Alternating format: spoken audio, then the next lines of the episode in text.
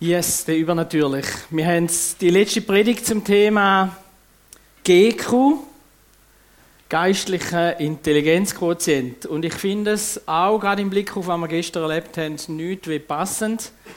Wir wollen nicht nur einen äh, Neubau bauen mit Stein und Mörtel, sondern wir wollen mit Gott zusammen äh, den Neubau bauen. Wir wollen Wunder erleben, wir wollen mit dem Übernatürlichen rechnen wir, äh, wir wollen Gemeinde bauen. Und, ähm, genau, und das ist ein Anliegen von dieser Reihe auch. Und ich habe mir lange überlegt, ich hatte zuerst ein anderes Thema. Gehabt. Ähm, und da ist mir irgendwie ganz, ganz wichtig geworden, das Thema Heiligkeit oder heilig sein. Wenn Gott in der Bibel sagt, ich bin heilig und ihr sollt auch heilig sein, dann ist das eine riesige Herausforderung. Und ich glaube aber, und ich bin überzeugt, wenn, äh, wenn wir eben geistlich das anschauen, dann nachher ist da drin ein entscheidender Punkt, um auch Gott erleben. Wenn man das so hört, heilig leben, dann, wie gesagt, ist das eine Herausforderung und meistens kommt dann so der menschliche Gedanke, ich sage jetzt nicht richtig Gedanke, weil es eben eigentlich nicht richtig, äh, der, der Gedanke, ja, das ist nicht möglich. Also, wer kann heilig leben? Man kann höchstens so ein bisschen heilig tun. Ähm, oder scheinheilig leben. Aber so wirklich heilig leben, wer kann das von uns? Und, ähm, und Gefahr ist dann nachher, dass man sagt, okay, wenn man es nicht kann, dann hat man ja zwei Varianten. Entweder, wie gesagt, man heuchelt halt und tut so wie wenn, wobei es da noch recht gute Geschichten gibt. Also es gibt Leute, die leben so dermaßen fromm, da einem da fast nicht aufgefallen, dass die auch wahrscheinlich noch irgendwo Fehler haben. Oder das andere ist, dass man irgendwann sagt, ja, es ist ja egal, wenn ich lebe, oder? Es geht gar nicht. Und heilig leben aber hat eben eine ganz andere Bedeutung eigentlich im Ursprung. Heilig leben heißt, wenn man es übersetzt, Hagios, zu Gott gehörig sein. Man gehört Gott. Oder Gott geweiht sein, ist noch ein stärkerer Ausdruck. Man ist wie geweiht bei Gott, zu Gott. Und man ist bei ihm quasi. Man gehört zu ihm. Man gehört nicht mehr zu irgendetwas anderem. Jetzt, was bedeutet das im Blick auf heilig Leben? Wir sollen heilig als, als äh, auserwählte Leben, als geweihte Leben. Ich habe dazu ein Beispiel, ähm, das ich erlebt habe als Bub. Und zwar ist es so, dass Früher sind ganz viele äh, Bauern natürlich, die meisten, und wir hatten eine Olmachruhe.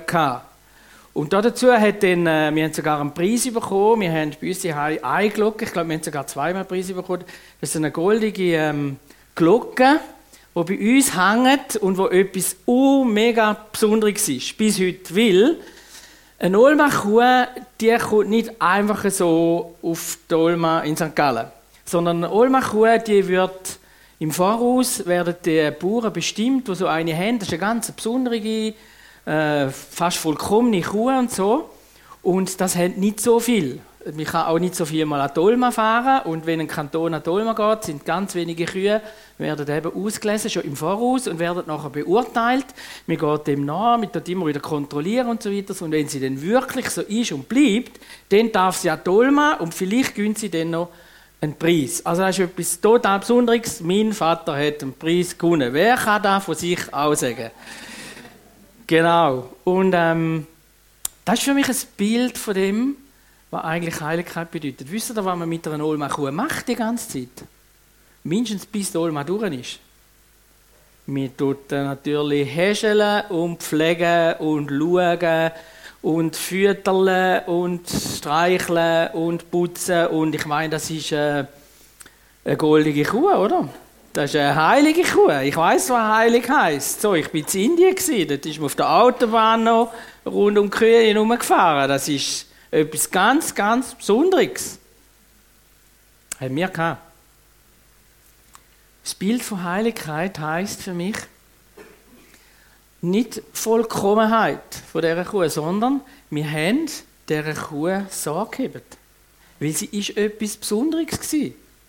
Und wir haben dieser Kuh geschaut, wir haben sie gepflegt. Und das ist das Bild von Heiligkeit für mich, oder wenn ich gerne von Anfang an pflanzen Das heißt, heilig sein heißt, wir heben dem Sorge, was wir sind. Nämlich heilige, Gott geweihte Menschen, wie wir an Jesus glauben. Und wir heben dem Sorge. Und ich werde ein paar Sachen dazu sagen, das ist ein riesen Unterschied. Es ist ein riesen Unterschied, ob wir alles dran setzen, zum heilig werden, oder ob wir alles dran setzen, zum heilig bleiben. Das ist ein Unterschied. Und, ähm, und, und wenn Gott sagt, ihr seid heilig, dann ist das ein, ein Zuspruch und es geht darum zu bleiben und nicht zu werden. Ich lese uns die, ich sage jetzt die zentrale Bibelstelle zum Thema Heiligkeit aus 1. Petrus 1, 14 bis 16 und nachher aus dem zweiten Kapitel. Als gehorsame Kinder gebt euch nicht den Begierden hin, in denen ihr früher in eurer Unwissenheit lebtet, sondern wie der, der euch berufen hat, heilig ist, sollt auch ihr heilig sein in eurem ganzen Leben. Denn es steht geschrieben, ihr sollt heilig sein, denn ich bin heilig.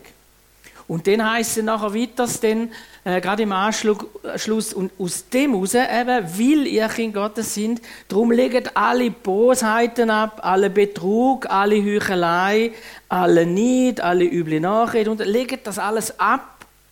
Und dann kommt wieder der Höhepunkt nachher, im zweiten Kapitel ist so wirklich, ja, der Höhepunkt, Ihr aber seid ein von Gott auserwähltes Volk, seine königliche Priester. Ihr gehört ganz zu ihm und seid sein Eigentum. Da heißt eigentlich ist Beschreibung von heilig. Ihr seid sein Eigentum. Deshalb sollt ihr die großen Taten Gottes verkünden, der euch aus der Finsternis befreit hat und in sein wunderbares Licht geführt hat. Wir sollen und wir können heilig sein. Aber dazu nochmal, so ein bisschen auch als eine gewisse Vorbemerkung, es geht nicht darum, dass wir vollkommen sind, sondern wir sind ja königliche Priester. Es geht nicht darum, dass wir fehlerlos sind. Und wenn wir von Heiligkeit reden, dann geht es nicht darum, ob Gott uns denn liebt oder nicht. Es hat nichts damit äh, selber heilig leben. Es geht aber auch nicht darum, dass wir eine mystische, heilige Stimmung suchen oder nur an einem bestimmten heiligen Ort mit Gott zusammenleben. Nicht einmal der Ort der stillen Zeit, obwohl das ein besonderer Ort kann werden wo Gott uns immer wieder begegnet. Aber bei heilig sein geht es darum, dass wir zu Gott gehören, die, die Würde sehen und jetzt fragen, was machen wir mit dem? Aus meinem Blick gibt es drei Herausforderungen in dem Innen. Um die Heiligkeit zu leben oder um die eben dieser Würde, wo wir da überkommen, zu haben. Die eine Herausforderung ist die Frage, wer darf Gott für mich sein? Das bestimmt, was ich mir vorstelle unter heilig sein. An dieser Stelle muss man sagen, alle Religionen glauben an Gott. Oder irgendeine Form von etwas Göttlichem. Aber wenn man dann näher her schaut, Beschreibungen, wie sie Gott beschreiben, und man sagen, nein, das ist nicht, das ist nicht der Gott, den ich in der Bibel lese. Weil der Gott, der in der Bibel ist, da ist der Gott, wo heilig ist, aber wo auf die Erde gekommen ist zu uns Menschen gekommen ist, durch Jesus Christus. Er hat das Leben mit uns teilt. Er hat nicht bloß am Rand von einer Grube, äh, so als Bild gesprochen, gesagt, was wir alles machen müssen, damit wir rauskommen aus unserer Fehlerhaftigkeit, aus unserer Gottestrennung oder was auch immer, zu einem guten Leben und so weiter, sondern er ist selber zu uns gekommen. Er ist ganz persönlich äh, im Mensch, in uns begegnet und das will er bis heute. Und er ist am Kreuz gestorben für alles, um alles zu heilen, ist nachher verstanden und nachher wiedergekommen durch den Heiligen Geist und ist jetzt da bei uns und nicht irgendwo ähm, weiter weg, um, wie gesagt, um uns allfällige Tipps zu geben. Jetzt ist die Frage, was für einen Gott haben wir denn? Und wenn wir jetzt da her schauen, nochmal im Blick auf die Heiligkeit, dann nachher merkt man, also, Es ist eine ganz große Frage, immer mal wieder, vor allem wenn das Thema äh, Nöte und Leiden und so aufkommt, dann ist die Frage, ist Gott jetzt ein heiliger, gerechter Gott? Und in der Regel haben wir dann das Bild davon, dem muss er eigentlich ein Härtemann sein. Oder wenn er ein absolut gerechter Richter ist, ist er ein Härtemann. Und übrigens nicht nur mit den anderen, sondern auch mit mir. Oder ist er, und die ganze Bibel ist voll von dieser Beschreibung, auch da im 1. Petrus, voller Güte. Die Bibel sagt, er ist beides. Aber, wie gesagt, wenn er heilig ist, ist er ein Härtemann. Wenn er voller Güte ist, dann ist er vielmal auch ein bisschen beliebig. Also, das heisst, dann tut er ja, ist er ja gar nicht gerecht bei gewissen Sachen. Er hat zum Beispiel einen Freund gehabt, der hat einen grossen Bus gehabt und der hat mir das Lieb immer wieder ausgelehnt. Er ist nicht in unsere Kirche gegangen dort mal, ähm, aber hat mir immer wieder ausgelehnt und den anderen hat er nicht gegeben. Und dann habe ich mal gefragt, wieso gibst du den Bus in mir und die anderen Leute nicht? Und dann sagt er, ja, weißt du, das ist eben Gnade. Du hast es, andere nicht. Und ich habe für mich gedacht, wow, da, aber wenn Gott so wäre, finde ich es eigentlich ungerecht. Also, außer wenn es nur mich betrifft. Nein, Klammern so. Aber das ist ja beliebig, oder? Es gibt ja ein Gleichnis, wo, wo, wo da recht stark überkommt, äh, überkommt, wo Jesus selber das Gleichnis erzählt. Eins finde ich mega cool, werde irgendwann mal predigen darüber. Matthäus 20, wo er in allen, die am Morgen angefangen haben zu arbeiten, bis denen, die am Schluss gar nicht mehr geschafft haben, gleich viel Geld gibt. Ist doch beliebig. Wie, wie können wir das antworten? Wir können, es, wir können es nur durch das antworten und das ist eben eigentlich eine geniale Lösung, die da Gott herbringt. Es ist nicht oder. Es ist nicht heilig oder gütig, sondern es ist und. Es gehört zusammen bei Gott. Bei dem Gott, den ich erlebt und kennengelernt habe, bei dem Gott, den ich in der Bibel finde, ist es, er ist heilig und er ist gütig. Zum Glück ist er heilig und zum Glück ist er vollkommen gütig. Und ich will das ein bisschen als Beispiel machen, oder? Ich habe früher als Kind vor allem den heiligen Gott gesehen und das hat mein Leben geprägt. In der Regel Härtemann, Angst. Ich habe aber ganz viele Leute erlebt, wo Gott nur als der Gütige und der Liebevolle und der, der alles dir zu lieb macht und so kennengelernt und das ist irgendwie ein guter Vater im Himmel, wo aber irgendwie nicht bei allen Lebenssituationen verhebt. Weil es gibt dann manchmal schwierige Situationen und Gott antwortet nicht gerade sofort, warum die schwierig sind. Aber wenn man es zusammen nimmt und zusammen anschaut, dann merkt man, die Heiligkeit von Gottes, die ist nicht beliebig. Aber die Heiligkeit von Gott ist unabhängig von dieser Welt. Heilig heißt ausgesondert, weg von dieser Welt. Er ist nicht gebunden an die Unvollkommenheit, an die Fehlerhaftigkeit von dieser Welt. Er steht drüber. Gott ist Gott und sonst gibt es keinen. Die Wilhelm Busch hat dazu, finde ich, ein mega cooles Erlebnis gemacht und das in seinem Buch auch geschrieben. Wo er äh, zu essen auf einem Platz war, ist es eine Versammlung von Kommunisten, und zwar vor dem Zweiten Weltkrieg. Und sie haben gefuttert und gewettet über alles, was schlecht läuft in dieser Welt. Und dann sieht der Redner, der auf dem Harras oben steht, der 27-jährige Wilhelm Busch als Pfarrer dort herlaufen und er zeigt zu ihm und sagt zu ihm, du Pfaff, kannst mir gerade mal erklären, du bist jetzt genau der Richtige. Wieso Gott lässt Gott so viel Krieg zu? Wieso sterben so viele Kinder? Wieso gibt es Krebs? Wieso, wieso, wieso? So ein Gott, wo du vertrittst als Pfarrer, der soll äh, weggehen. Der hat nichts zu tun auf dieser Welt.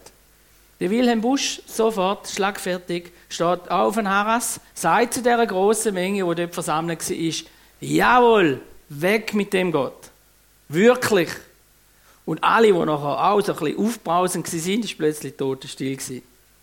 Und dann sagt er zum anderen auf einem anderen Harras, sagt er, der Gott, wo du kannst den Richter spielen drüber. Der Gott, wo du kannst bestimmen, was gut, was er gut machen oder schlecht der Gott, wo das machen was wir alles gut finden und andere vielleicht schlecht, der Gott, der soll weg. Weil der gibt es gar nicht. Und der will ich auch gar nicht. Und dann hat er nachher dort äh, meines Wissens das Evangelium dem verkündet und gesagt, mein Gott steht drüber. Gott ist Gott und ich bin nicht. Zum Glück. Wie cool ist denn das? es ist insofern mega cool, weil der heilige Gott ja gleichzeitig durch und durch und bis in alle Zechennägel gütig ist. Das heißt, er steht drüber und gleichzeitig will er das Allerbeste, ob wir es gerade erkennen oder nicht. Und die Frage ist, können wir das sehen und können wir das fassen? Weil der absolut heilige Gott als der König, als der Herrscher vom Universum, wo gleichzeitig so gütig ist, um mir und, und dir zu begegnen, mit dem Gott unterwegs zu sein, wie cool ist denn da, dass wir ähm, durch ihn geadelt sind und da damit zu einer absoluten Heiligkeit gehören. Das heißt, wir gehören zu dem Vater im Himmel, wo alles im Griff hat, über allem steht, alle Wunder kann tun, wenn wir es gehört haben. Und wir gehören gleichzeitig zu dem Gott, wo mir hilft, Liebe und Güte zu leben, wie es noch immer geht. Weil das ist das Ziel. Und ich bin geadelt, das Kind zu sein. Aber ich bin herausgefordert, in dem Ihnen zu fragen, an was für einen Gott glaube ich. Und bei der Güte äh, will ich einfach das Beispiel noch bringen, das finde ich eben cool, weil er uns ja alle Freiheit lässt. Er begegnet uns immer und immer wieder. Wir sehen auch in der Bibel, er ist im Mose begegnet im Dornbusch, im Paulus, im Thomas nach der Auferstehung, im Elia in seiner Depression, im Jona, wo vorgelaufen ist und so weiter, der Emmaus-Jünger und so weiter. Und jedes Mal, wenn Gott den Menschen begegnet ist, hat sich ihr Leben völlig geändert. So.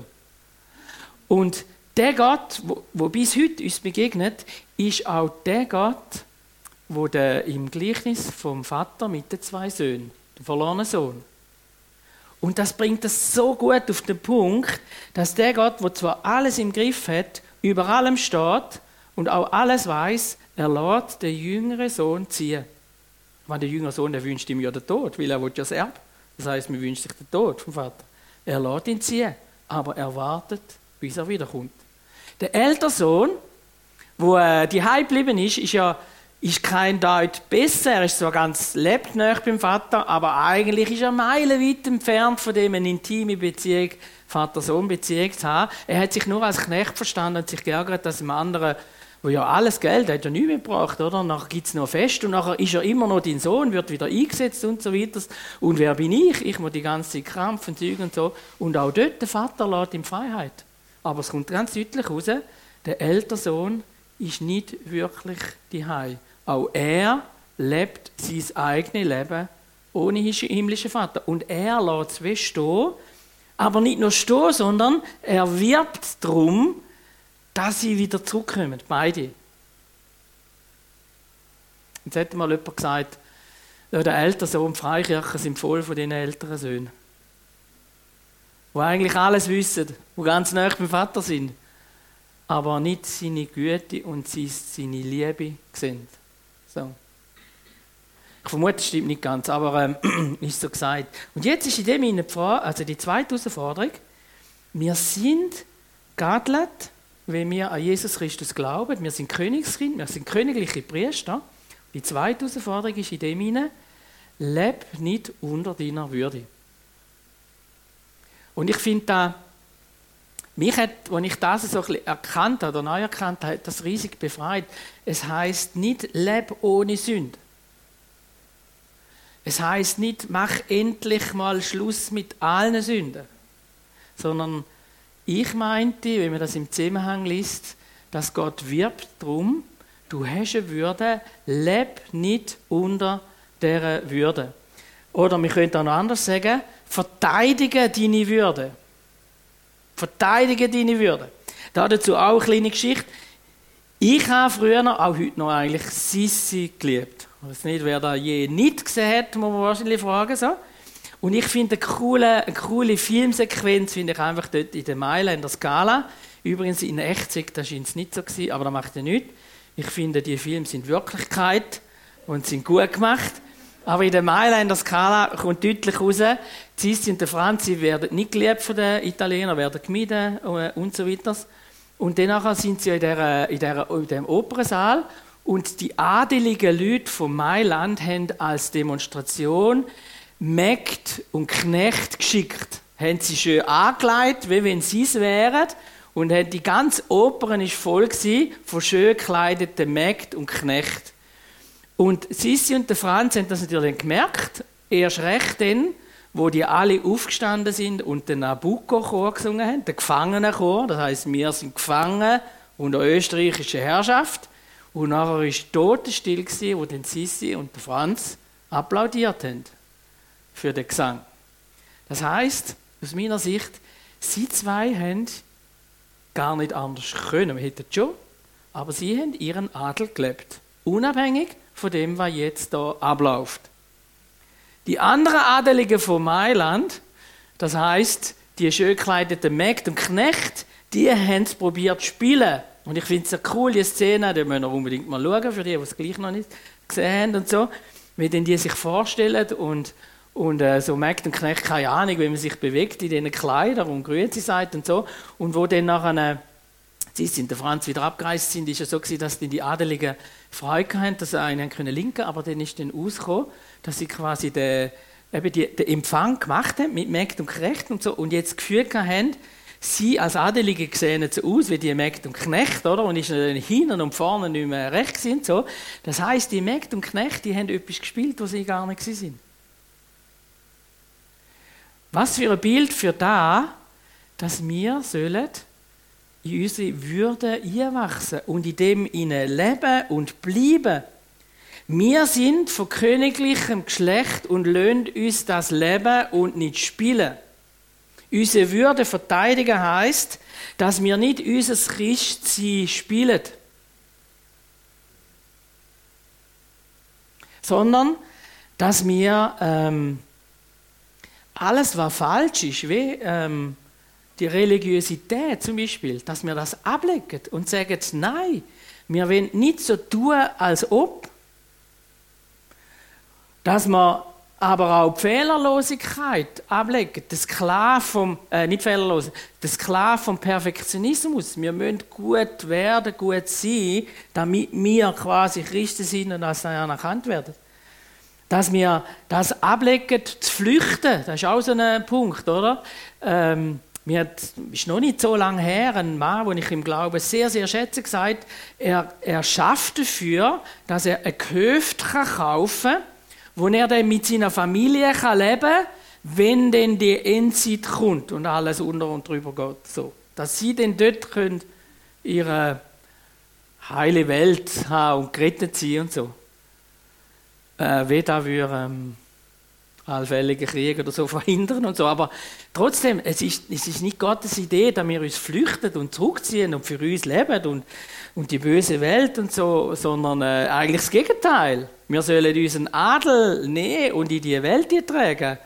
Und vielleicht gibt es denn gar nicht so eine Endzeit, wie wir denken, weil wir haben dürfen das Reich Gottes bringen und so weiter. Es gibt noch ganz viele so Sachen. Aber letztendlich sollen wir auf den neuen Boden von dem Adel stehen. Ist mir kürzlich auch bewusst worden, es ist schon wieder ein Jahr her, als ich beim, beim Doktor war, das war ein Aushilfsdoktor, und ich bin heimgegangen mit einem Sack voll Medikament. Und noch während dem Heimgehen habe ich mir überlegt, für was ist jetzt genau welches Tablette denkt. Und die Heim haben es nicht mehr gewusst. Hast du wirklich nicht mehr gewusst. Ich habe alle Dings lesen, jenes Zeug. Und dann ist mir natürlich eine Erinnerung gekommen, dass er gesagt hat, wahrscheinlich brauche ich gar nicht alles. Ich soll dann einfach dann nehmen, was ich gerade brauche und so, oder? Und ich, ich habe dann gedacht, ja, Halleluja, das ist ja super. Ähm, auf jeden Fall ist mir das auch wirklich zum Bild geworden. Wir, wir nehmen für alle Fehler, die wir haben, haben wir irgendwo unsere Pille, meistens im Sinne von Vergebung, oder? Dass wir sagen, okay, jetzt habe ich den bauen, jetzt brauche ich die Pille, jetzt habe ich den bauen, jetzt muss ich schnell die Pille nehmen und die Vergebung haben, dann ist alles gut und wir haben einen Saukrampf mit all diesen Pillen, die wir nehmen dass wir irgendwie richtig leben und so. Dabei sagt Jesus uns, ich habe dich auf den Boden gestellt als königliche Priester und Priesterin, als mein Kind. Grundsätzlich bist du frei. Du hast nicht mehr den Sog dazu und es ist nicht mehr normal für dich, in allem falschen Zeug hineinzuleben.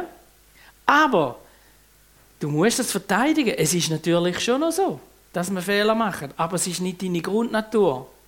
Und wenn man Fehler macht, selbstverständlich jederzeit zu Jesus gehen und er vergibt uns und es ist okay so. Aber wir stehen auf dem Boden, das königliche Kind, wir haben den Heiligen Geist und wir Wir können unsere Würde verteidigen ohne Krampf.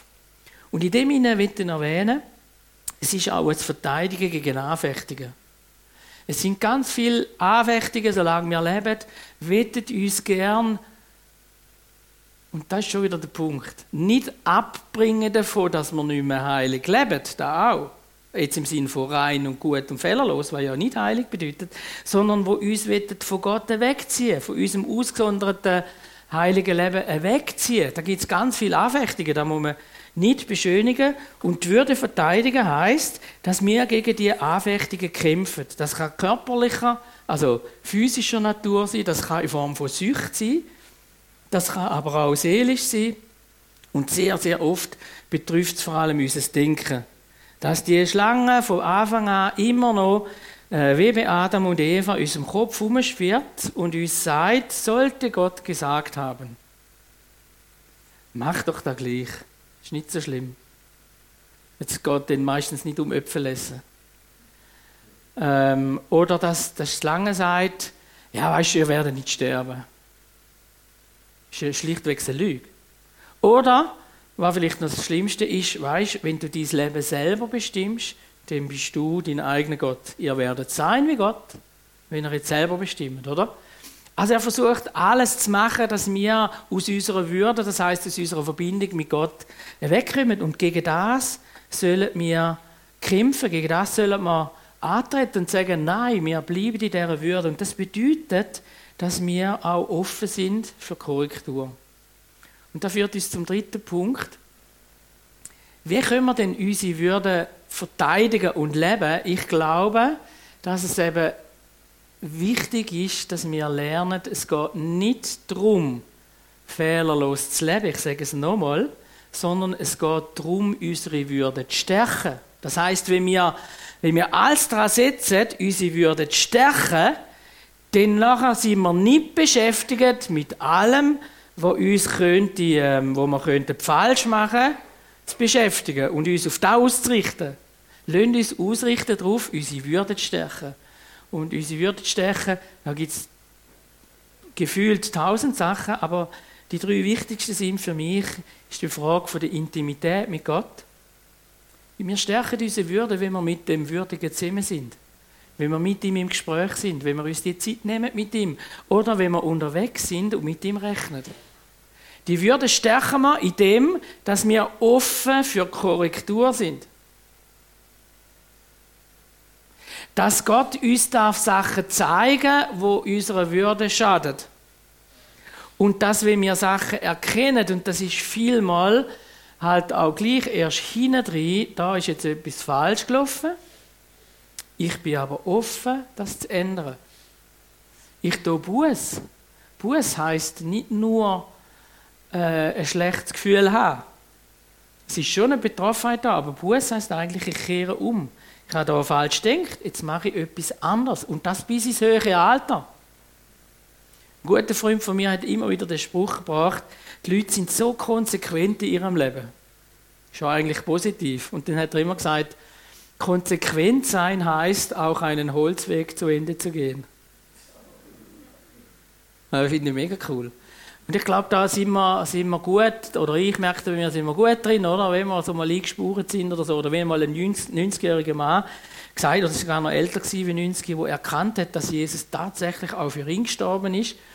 Und ähm, kurz davor war, zu beten, dass Jesus in sein Leben nie kommt, äh, sagt er zu dem Mann, den ich kenne, der ihm angerufen hat, nein, mache ich gleich nicht. Ich habe es da 90 Jahre lang nicht gemacht, ich mache es auch jetzt nicht. Obwohl es wahrscheinlich richtig wäre. Ich finde das so etwas von doof. Also, lasst uns lernbereit sein bis ins hohe Alter. Das stärkt unsere Würde. Und vielleicht das Letzte noch, dass wir den Duft ausstrahlen, den wir haben als Adlige. Dass wir den Duft in die Welt tragen. Dass wir äh, alles daran setzen, nicht auf uns ausgerichtet sind, sondern dass wir gut reden. Und übrigens, ich glaube auch, unser Denken ist ein Duft. Habe gerade letzte Woche hat mir jemand gesagt, weißt, vielleicht musst du äh, lernen, auch bei dieser Person gut, einfach vom Guten ausgehen.